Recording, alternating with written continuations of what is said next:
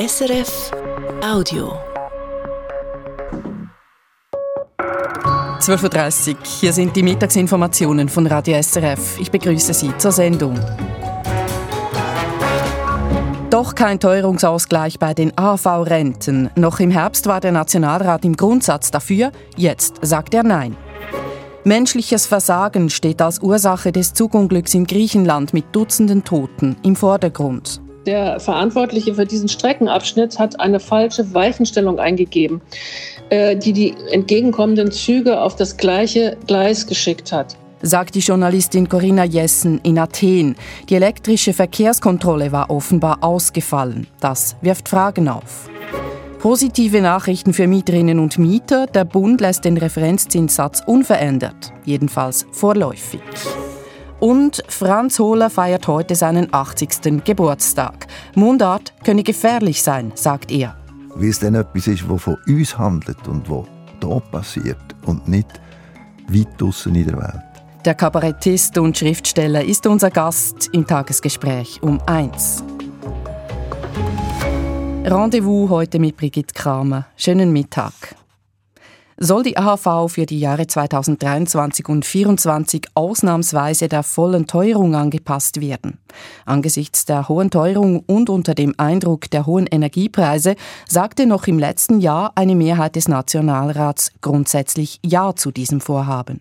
Heute, bei der Debatte über das konkrete Gesetz, hat eine knappe Mehrheit nichts mehr davon wissen wollen. Aus dem Bundeshaus Oliver Washington. Worum geht es? Was spricht dafür, die AHV und auch die IV-Renten der vollen Teuerung anzupassen? Christian Lohr ist Mitte-Nationalrat und sagte, es geht darum, einen gerechten Ausgleich der Inflation für die Ärmsten in unserem Land, die der drohenden Preisspirale wehrlos ausgesetzt sind, vorzubereiten. Etwas machen also für die armen Rentnerinnen und Rentner, betonte auch SP-Co-Präsidentin Matthäa Mayer. Steigende Mieten, explodierende Krankenkassenprämien, Nebenkosten, die zunehmen und ansteigen, die Teuerung. Das bedeutet für Rentnerinnen und Rentner einen Kaufkraftverlust. Darüber konnte FDP-Nationalrätin Regine Sauter allerdings nur den Kopf schütteln. Herr Präsident, Herr Bundespräsident, geschätzte Kolleginnen und Kollegen. Ja, Wahlkampf.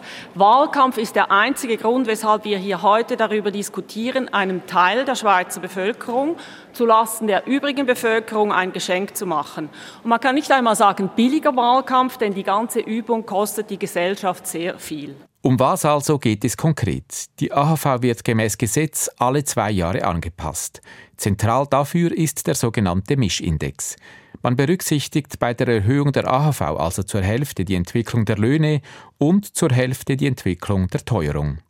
Auf den 1. Januar dieses Jahres wurden deshalb die AHV und die IV ein letztes Mal um 2,5 Prozent erhöht. Das Problem dabei, diese Erhöhung kompensiert die Teuerung nicht ganz, denn diese liegt im letzten Jahr mit 2,8 Prozent darüber. Deshalb sollen die AHV und die IV für dieses und für das nächste Jahr um weitere zusätzliche 0,3 Prozentpunkte erhöht werden. Weshalb der Fraktionschef der SVP, Thomas Eschi, betonte, diese minimale Differenz rechtfertigt nie und nimmer den enormen Aufwand und die hohen Kosten, die mit dieser Vorlage einhergehen. Die AHV müsste pro Jahr mehr als 400 Millionen Franken drauflegen und das für einen bescheidenen Betrag. Die Minimalrente würde 7 Franken pro Monat erhöht, die Maximalrente 14 Franken, weshalb Eschi schließlich festhielt. Und schließlich würde das Ziel der Motion der Stärkung der Kaufkraft des Mittelstandes durch eine Rentenerhöhung von monatlich lediglich 7 Franken nicht erreicht. Tatsächlich sind 7 bzw. 14 Franken nicht gerade viel. SP-Co-Präsidentin Matthäa Mayer ließ das aber nicht gelten. Ja, jetzt kommen Sie und sagen, das sei lächerlich, der Aufwand nicht wert. Ein viel zu kleiner Betrag. Ja gut, wir können gerne den Betrag erhöhen. Es gäbe auch gute Gründe dafür, wenn nämlich die Teuerung nicht bloß des letzten Jahres berücksichtigt würde, sondern auch des Jahres 2021, müsste die Rente um 3,4 Prozent erhöht werden. Und schließlich halte die Verfassung fest, dass die AHV und die IV-Renten mindestens der Teuerung angepasst werden müssen. Das stimmt.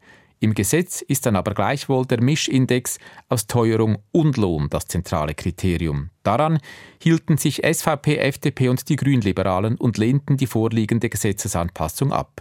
Bei der Ratslinken und der Mitte blieben allerdings auch manche Stühle leer. Wenn alle anwesend gewesen wären, hätte es für sie auch reichen können. Nun geht die Vorlage in den Ständerat. Wenn dieser darauf eintritt, muss sich auch der Nationalrat nochmals damit befassen. Wir bleiben bei Parlamentsentscheiden in den Nachrichten heute mit Annalisa Achtermann. Der Bund soll weiterhin Zuschüsse an die familienexterne Kinderbetreuung und an die Frühförderung leisten. Der Nationalrat ist auf eine entsprechende Gesetzesvorlage eingetreten. Nur die SVP stellte sich mehrheitlich dagegen. Mit dem Gesetz soll die befristete Anstoßfinanzierung abgelöst und die finanzielle Unterstützung für Kinderbetreuung rechtlich verankert werden. Pro Jahr soll der Bund über 700 Millionen Franken bezahlen.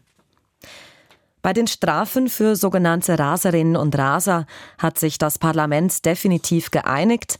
Der Nationalrat hat einem abgeänderten Kompromissvorschlag des Ständerats zugestimmt.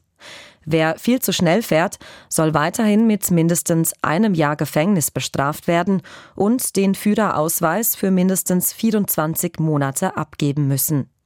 Neu sind aber Ausnahmen möglich, wenn jemand aus Zitat achtenswerten Beweggründen gehandelt hat oder zuvor noch unbescholten war. Die Schweizer Armee soll für weitere drei Jahre in Kosovo Einsatz leisten. Der Ständerat hat sich dafür ausgesprochen, den Swisscoi-Einsatz zu verlängern bis Ende 2026. Die Lage in der Region sei sehr fragil, weshalb Bedarf für mehr Armeeangehörige bestehen könnte, sagte Verteidigungsministerin Viola Amherd. Der Ständerat beschloss daher den möglichen Maximalbestand bei der multinationalen KFOR-Gruppe um bis zu 30 Armeeangehörige zu erhöhen. Als nächstes entscheidet der Nationalrat. Jugendliche aus der Ukraine sollen ihre Lehre in der Schweiz abschließen dürfen. Dies auch dann, wenn der Schutzstatus S vor dem Lehrabschluss aufgehoben würde. Das hat Justizministerin Elisabeth Bohm-Schneider entschieden. Mit dieser Lösung könnten Lernende und Lehrbetriebe besser planen, schreibt das Staatssekretariat für Migration SEM. Ob die Familien der Jugendlichen ebenfalls bis zum Lehrabschluss bleiben dürfen, werde später entschieden. Im vergangenen Jahr dürfte in der Schweiz weniger Energie verbraucht worden sein, vier Prozent weniger als im Vorjahr. Davon geht das Bundesamt für Energie in einer ersten Schätzung aus. Wegen des warmen Wetters habe weniger geheizt werden müssen, heißt es. Auch die Sparkampagne des Bundes ab Ende Sommer wird als möglicher Grund genannt. Der Schweizer Maschinen-, Elektro- und Metallindustrie lief es im vergangenen Jahr besser als erwartet. Die Umsätze stiegen um 9,4 Prozent. Es gab 2,4 Prozent mehr Aufträge als im Vorjahr. Von diesem Aufschwung haben sowohl große Unternehmen als auch KMU profitiert, wie der Branchenverband Swissmem mitteilt. Für das laufende Jahr seien die Unternehmerinnen und Unternehmer, Zitat, vorsichtig optimistisch, Allerdings warnt der Verband vor verschiedenen Risiken. Zum Beispiel vor dem Fachkräftemangel und dem schwierigen Zugang zu den Weltmärkten. Die Präsidentschafts- und Parlamentswahlen in der Türkei sollen wie geplant am 14. Mai stattfinden. Das hat Präsident Recep Tayyip Erdogan bekannt gegeben. Wegen der schweren Erdbeben von Anfang Februar mit mindestens 45.000 Todesopfern alleine in der Türkei war über eine Verschiebung der Wahlen spekuliert worden. Das Wetter heute und morgen hat es im Norden Hochnebel, der sich nur vereinzelt auflockert. Die Obergrenze liegt heute um 1600 Meter, morgen etwas tiefer. In den Alpen scheint oft die Sonne, im Süden ziehen Wolkenfelder auf und es ist nur zeitweise sonnig.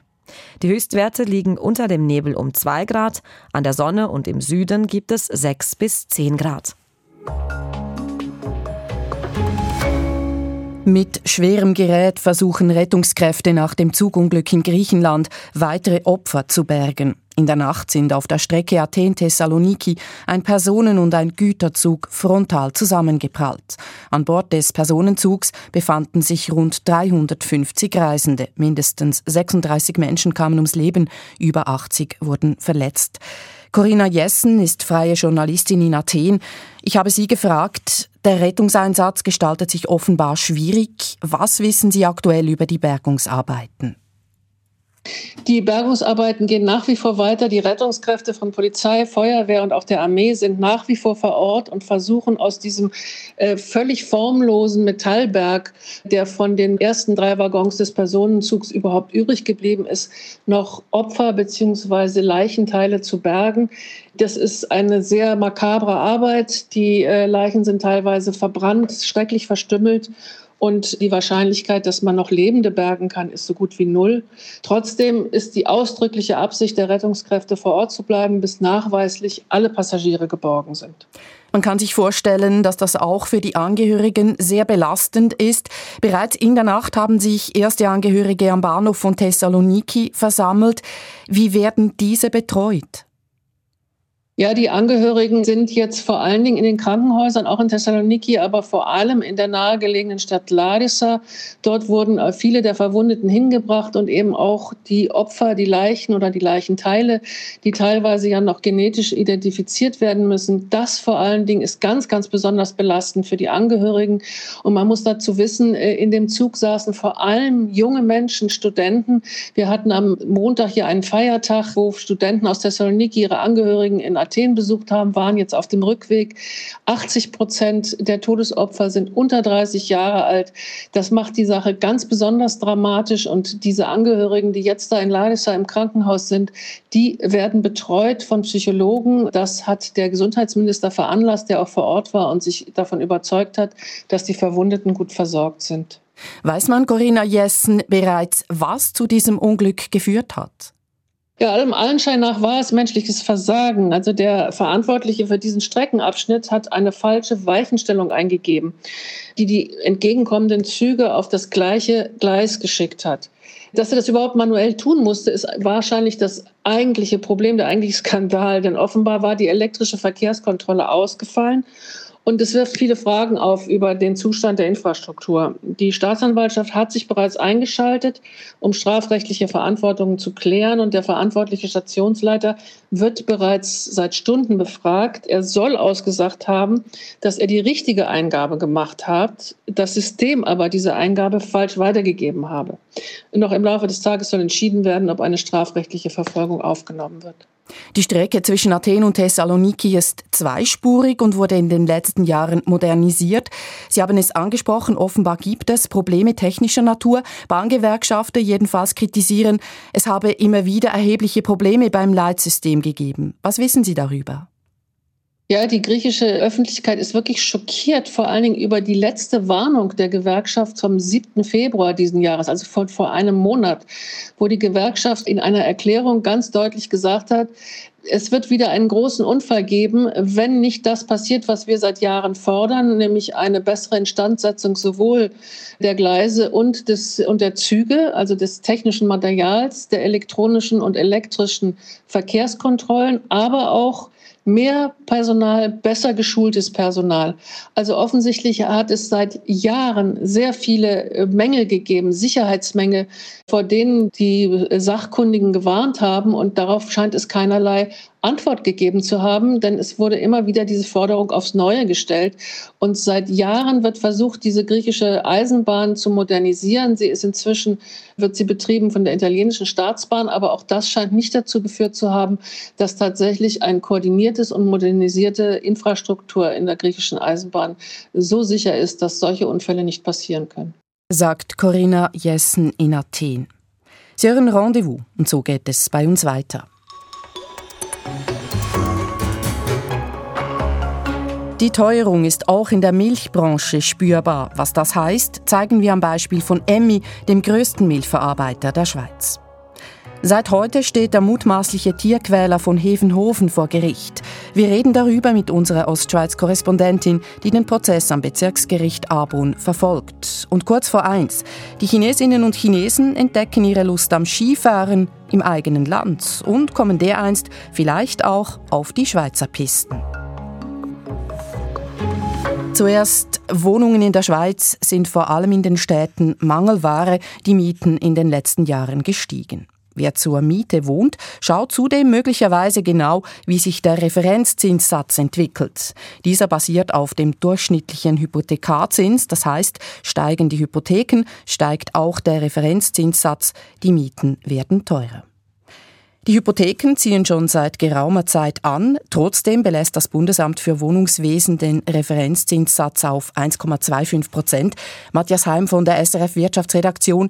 Warum bleibt der Referenzzinssatz trotz steigender Hypotheken unverändert? Ja, das hat damit zu tun, wie der Referenzzinssatz eben berechnet wird. Denn vereinfacht gesagt kann man sagen, die äh, Zinsen, wie sie von der Nationalbank festgelegt werden, bilden gewissermaßen die Basis und diese wiederum beeinflussen die Hypotheken in der, in der Schweiz. Diese sind zwar jüngst im Durchschnitt etwas gestiegen, aber eben nicht so viel, dass es jetzt beim Referenzzinssatz zu einer äh, Änderung kommt, äh, denn dieser Referenzzinssatz wird nur in Viertelprozentschritten angepasst und deshalb bleibt er aktuell unverändert bei 1,25 Prozent.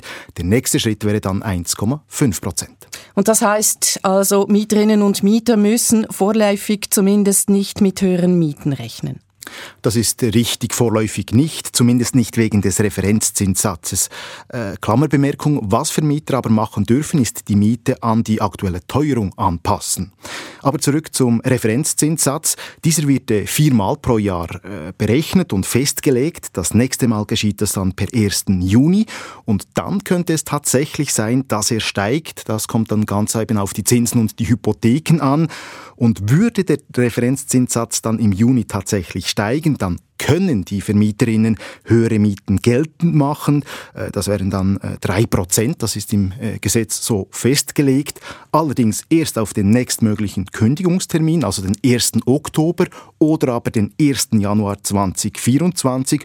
Und unter dem Strich heißt das, sollte im Frühsommer der Referenzzinssatz tatsächlich steigen, dann würden die Mieten frühestens im Herbst teurer werden. Und wen würde das vor allem betreffen? Alle Mieterinnen und Mieter? Nein, es würde nur jene treffen, die in ihrem Mietvertrag einen Referenzzinssatz von 1,25 Prozent haben, also den aktuellen äh, Zinssatz. Das sind dann vor allem Neumieter, Neumieterinnen, die in den vergangenen Monaten eine Wohnung bezogen haben oder solche Personen, die in den vergangenen Jahren eine Mietzinsreduktion erhalten haben. Aber für all jene, die im Vertrag den äh, Referenzzinssatz von 1,75 oder sogar 2 Prozent haben, für all jene ändert sich nichts. Da dürfen die Vermieter Vermieterinnen die Mieten nicht anheben. Im Gegenteil, äh, die Mieterschaft könnte nach wie vor sogar eine Senkung geltend machen, denn schätzungsweise die Hälfte aller Mietverträge in der Schweiz basiert nicht auf dem aktuellen Zinssatz, sondern auf einem höheren. Danke für diese Einordnung, Wirtschaftsredaktor Matthias Heim. Ob Milch oder Butter, Milchprodukte sind teurer geworden. Die Inflation macht auch vor der Milchbranche nicht Halt. Der mit Abstand größte Schweizer Milchverarbeiter Emmi konnte den Umsatz im vergangenen Jahr vor allem wegen höherer Preise im Verkauf steigern auf über 4 Milliarden Franken. Der Gewinn allerdings ging zurück. Unter anderem auch, weil Emmi mehr für die Rohmilch bezahlen muss. Wirtschaftsredaktor Philipp Erath. Emmi, das ist Käse, Frischkäse, Milchprodukte, aber auch hochmarschige Produkte wie Kaffee Latte oder Proteindrinks. Wer in den Läden nach Emmi-Produkten greift, muss deutlich mehr bezahlen. Frischmilch kostet zum Beispiel im Schnitt um 15 Rappen mehr pro Liter als im Vorjahr, Butter bis zu 50 Rappen für 250 Gramm. Und so steigt auch der Umsatz munter bei Emmi, wie CEO Ricarda Demmermels erklärt. Selbstverständlich war ein, ein Großteil dieses Wachstums auch preisgetrieben, aber was für uns ganz wichtig ist, dass wir äh, die unterliegende Qualität anschauen. Wir sind äh, ganz stark entlang unserer strategischen Prioritäten gewachsen. Das sind zum einen unsere Nischenmärkte wie Emmi Kaffee Latte, Spezialitätenkäse, die Premium Desserts und auch Milchalternativen. Heißt im Kerngeschäft Milchprodukte und Käse hart's des. Die Mengen sind leicht rückläufig, vor allem in der Schweiz. Die Zeiten waren auch schon einfacher für den Milchverarbeiter. Energie- und Transportkosten sind gestiegen, aber eben auch der Milchpreis. Ricarda Demamels. Milchpreis ist natürlich auch einer dieser Inputkostenfaktoren, die uns äh, letztes Jahr ähm, stark umgetrieben haben und wir mit keine Stellschraube außer Acht gelassen haben, um eben auch darauf zu reagieren, sei es über eine Beschleunigung von Effizienzmaßnahmen, Kostensparprogrammen oder eben auch verantwortungsvollen Preiserhöhungen. EMI konnte die höheren Gestehungskosten größtenteils an den Detailhandel weitergeben. Bei den Bauern löst der hohe Milchpreis, er ging um über 5% rauf auf knapp 75 Rappen pro Kilogramm, noch keinen Jubel aus. Das sagt der Direktor des Bauernverbandes Martin Rufer. Diese Preiserhöhung war aber auch notwendig. Einerseits, weil die Milchpreise über viele Jahre sehr tief waren und andererseits, weil die Produktionskosten im Jahr 2022 massiv gestiegen sind.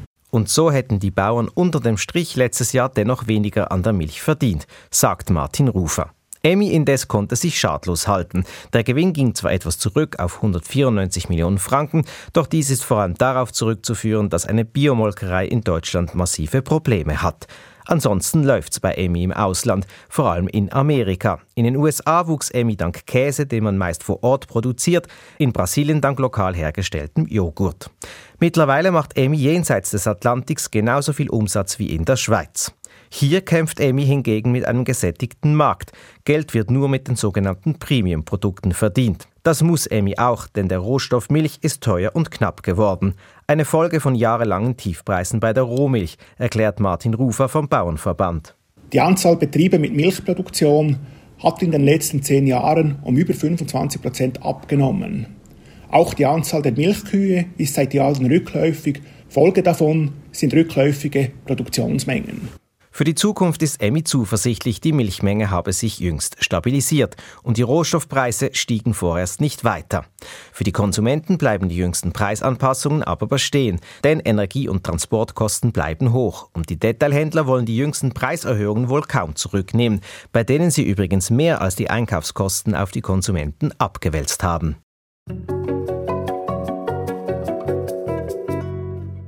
Vor allem die Bilder der unterernährten, verletzten, kranken, zum Teil toten Pferde dürften noch vielen in Erinnerung sein. Im Sommer 2017 haben die Behörden den Hof eines Landwirts im thurgauischen Hefenhofen räumen lassen. Er soll die Tiere über Jahre in prekären Verhältnissen gehalten und zum Teil misshandelt haben. Ab heute nun müssen sich der mutmaßliche Tierquäler sowie mutmaßliche Mittäter vor Gericht verantworten. Dem Hauptangeklagten drohen bis zu sechseinhalb Jahre Haft und 20 Jahre Berufs- und Tierhalteverbot. Selina Etter, Sie verfolgen den Prozess am Bezirksgericht Arbon für uns. Der Fall Hefenhofen ist vielschichtig. Worum ging es zum Prozess, Prozessauftakt heute Morgen? Der Fall Hefenhofen wurde bekannt, Sie haben es gesagt, wegen der prekären Pferdehaltung. Heute geht es hier in Arbon aber nicht um Pferde, sondern um Schweine.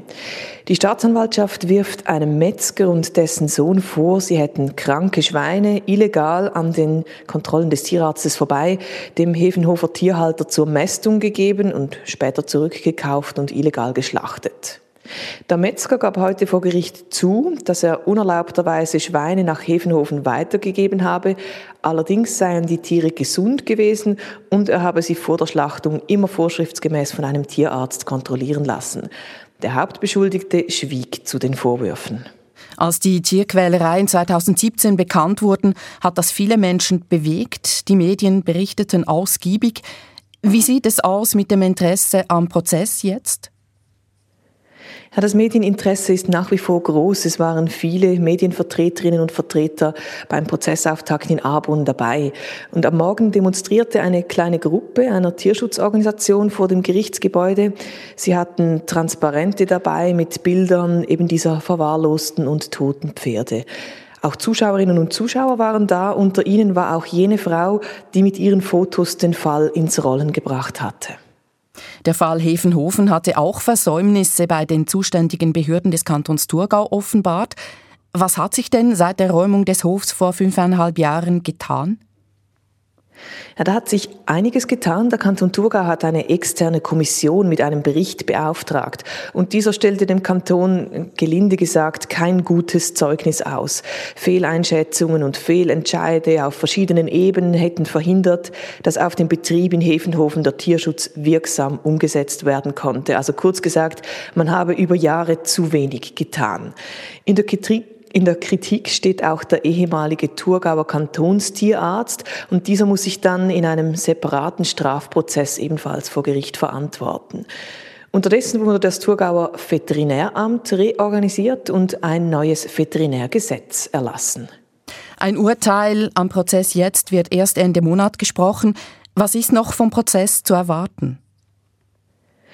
Also morgen steht eine mutmaßliche Mittäterin, eine Gehilfin des Hauptbeschuldigten des Hauptbeschuldigten vor Gericht. Und am Freitag, dann ist wohl der wichtigste Verhandlungstag. Dann geht es um den mutmaßlichen Tierquäler selber. Ihm wird nebst Tierquälerei eine ganze Liste von Anklagepunkten vorgeworfen, darunter auch mehrfache Gefährdung des Lebens oder Unterdrückung von Urkunden. Und man kann davon ausgehen, dass er das Urteil, also sofern es zu einer Verurteilung kommt, an die nächste Instanz weiterziehen wird. Das hat er schon früher in diversen anderen Prozessen so gemacht. Direkt vom Bezirksgericht Arbon, Ostschweiz-Korrespondentin Selina Etter. Herzlichen Dank.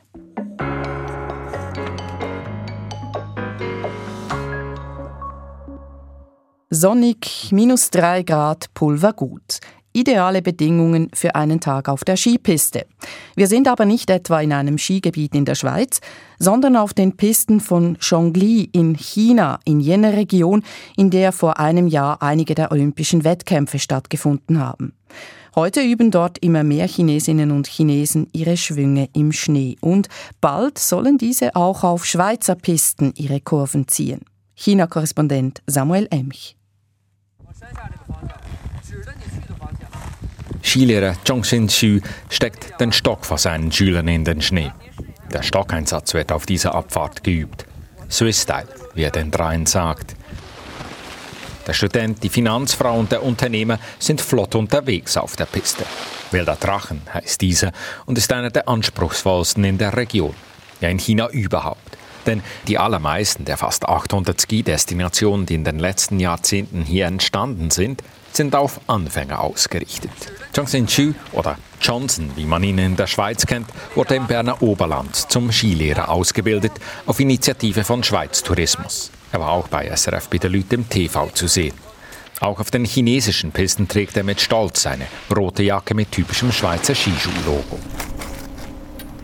In der Gondel erzählt sie, wie er zurück in China eine eigene Skischule gegründet hatte.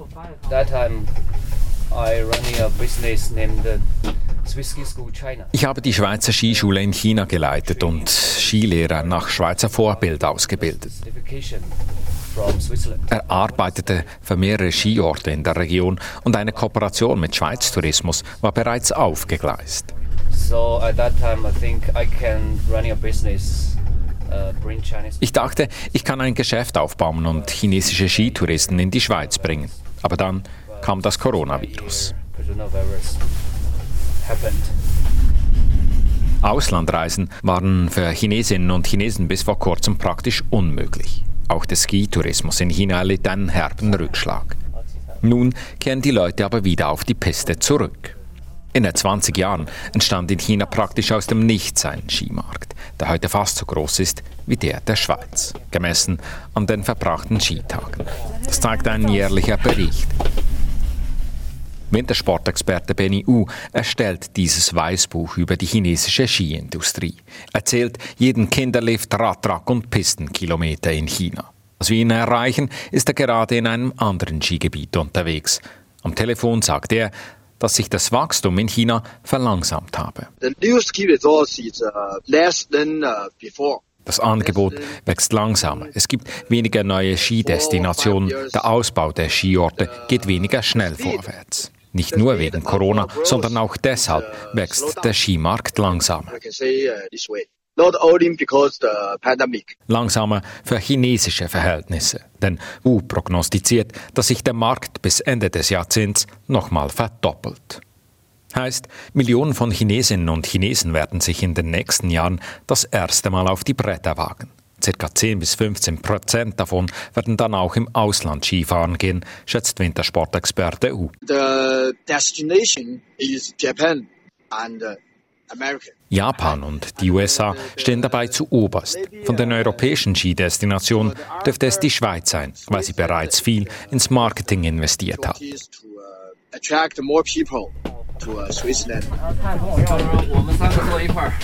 Skilehrer Chongxin Xu ist eine dieser Investitionen.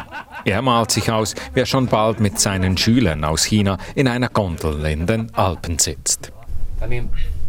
most people who learn from me, they die meisten, die von mir lernen, sind erfolgreich. Sie sind reich, sie haben Zeit und Freiheiten. Ich bin der Schneebotschafter der Schweiz und China.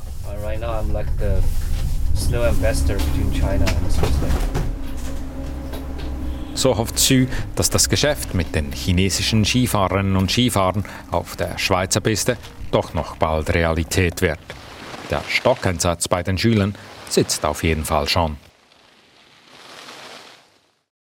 So viel Rendezvous für heute. Begleitet hat sie Brigitte Kramer. Danke für Ihr Interesse.